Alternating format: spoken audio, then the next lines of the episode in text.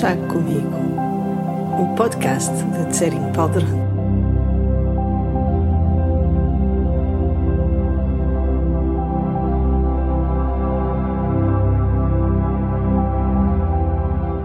Estes episódios de podcast são chávenas de chá que eu partilho com os meus amigos, as pessoas que se conectam comigo e com a minha maneira de explicar o Dharma, com o meu entusiasmo pela vida, com os meus momentos de insustentável ternura. Então, se aqui está e se tudo isto ou alguma destas coisas uh, faz sentir ou a faz sentir uma ligação, seja bem-vindo ou bem-vinda a mais um chá comigo.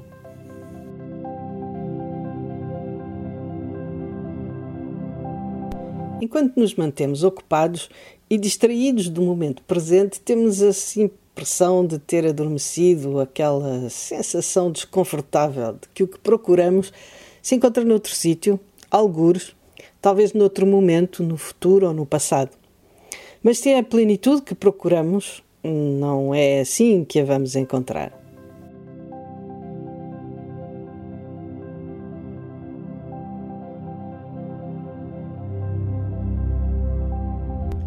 Enquanto seres humanos não iluminados, todos sentimos dukkha. Foi a primeira verdade ensinada pelo Buda e uma chamada de atenção importante para o reconhecimento de algo que frequentemente nos passa ao lado. Esta insatisfação que nos habita, velha companheira de caminho, tão constantemente presente que deixamos de a reconhecer. Dukkha, a palavra usada pelo Buda, tem sido traduzida por sofrimento e, no entanto, sofrimento não é a palavra mais apropriada. Aquilo a que o Buda se referia é um sentimento muito mais profundo e subtil, muito menos declarado e óbvio, mas tremendamente fundamental e desconfortável. Aquele sentimento de frustração ou de insatisfação que, no pior dos casos, pode culminar em ansiedade ou mesmo fobia. É como uma inextinguível sede que nada parece acalmar, um anseio por algo que não sabemos o que é, que não tem nome nem forma e que pensamos se encontra fora de nós, noutro sítio, noutro momento. Mesmo depois de alcançarmos algo de muito desejado, parece que o mais importante, o que vai finalmente trazer-nos paz ou satisfação, continua por encontrar, sempre adiante, como o pote de ouro por detrás do arco-íris. E o que quer que seja que estejamos a experimentar no aqui e agora, parece-nos sempre menos importante, como se fosse o preâmbulo, o preço a pagar, ou, no pior dos casos, até o obstáculo para a obtenção do que realmente importa. Normalmente a experiência de duca, nua e crua, é muito desconfortável e procuramos fugir dela por todos os meios. Temos propositadamente vidas ocupadas, ritmos acelerados que nos impedem de reconhecer Dukkha pelo que ela é. Sim, claro, sentimos a necessidade de coisas novas e excitantes, de adquirir novos objetos, de nos envolver em relacionamentos, de nos manter ocupados e interessados. Tudo isso manifestações deste incessante desconforto interior. Mas a experiência direta e crua de Dukkha, só mesmo quando não a conseguimos evitar. Lembro-me quando era muito nova, bem antes de encontrar o budismo, eu sentia que esse desconforto existencial era quase como uma sombra que me perseguia, que estava sempre a uns escassos momentos de mim. E para evitar essa sensação, tinha de correr mais depressa, de viver a 100 à hora, de estar sempre ocupada. Essa alienação era mais difícil então do que é agora pois ainda não havia internet, nem smartphones, nem computadores, nem redes sociais. Vá lá, já havia televisão, mas era apenas um canal e não durava o dia todo. Agora anda no nosso bolso e está sempre presente. Uma das experiências mais transformadoras da minha vida antes de eu ter encontrado o budismo aconteceu de forma muito espontânea e inesperada. Era uma tarde de final de primavera, talvez o início do mês de junho.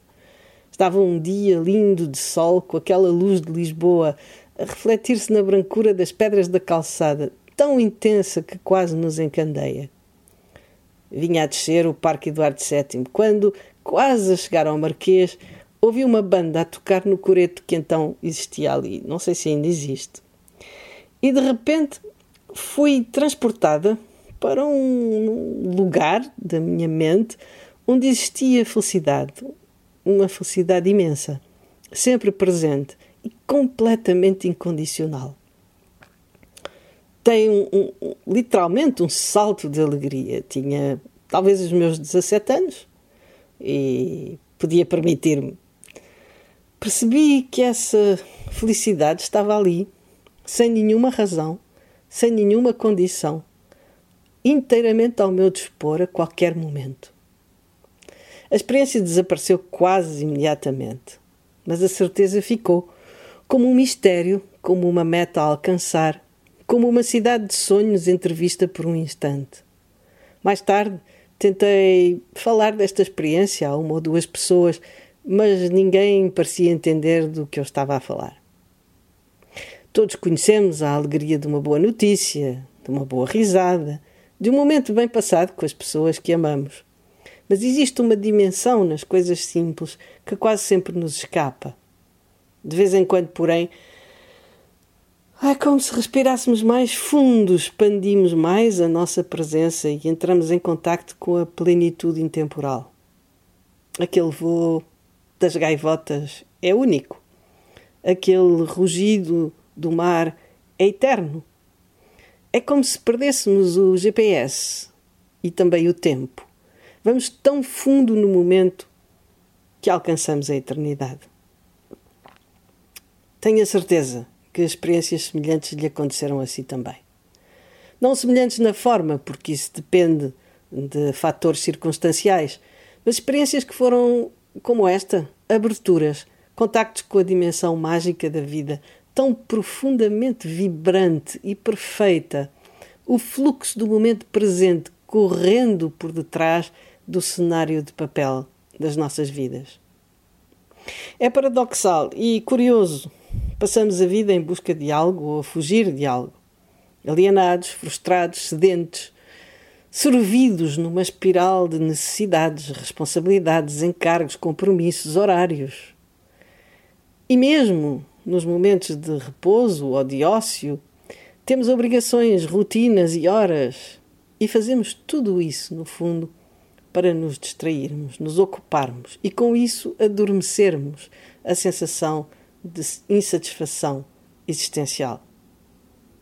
Quando, na verdade, só quando paramos, nos sentamos e corajosamente abrimos o coração à simplicidade, à humildade, à singeleza do momento presente, é que encontramos nele a plenitude que tanto buscamos. E era isso que queria partilhar consigo nesta chávena de chá. Fora isso, queria também aproveitar para lhe dizer que se tiver Facebook, talvez queira juntar-se ao nosso grupo Chá Comigo, onde conversamos um pouco mais sobre os episódios e interagimos uns com os outros. Portanto, se tem Facebook, uh, digite Chá Comigo uh, e vai encontrar o nosso grupo. E depois é só pedir para se juntar e nós vamos a, com certeza adicioná-lo ou adicioná-la. Entretanto, é tudo por hoje. Fique bem e até ao nosso próximo chá.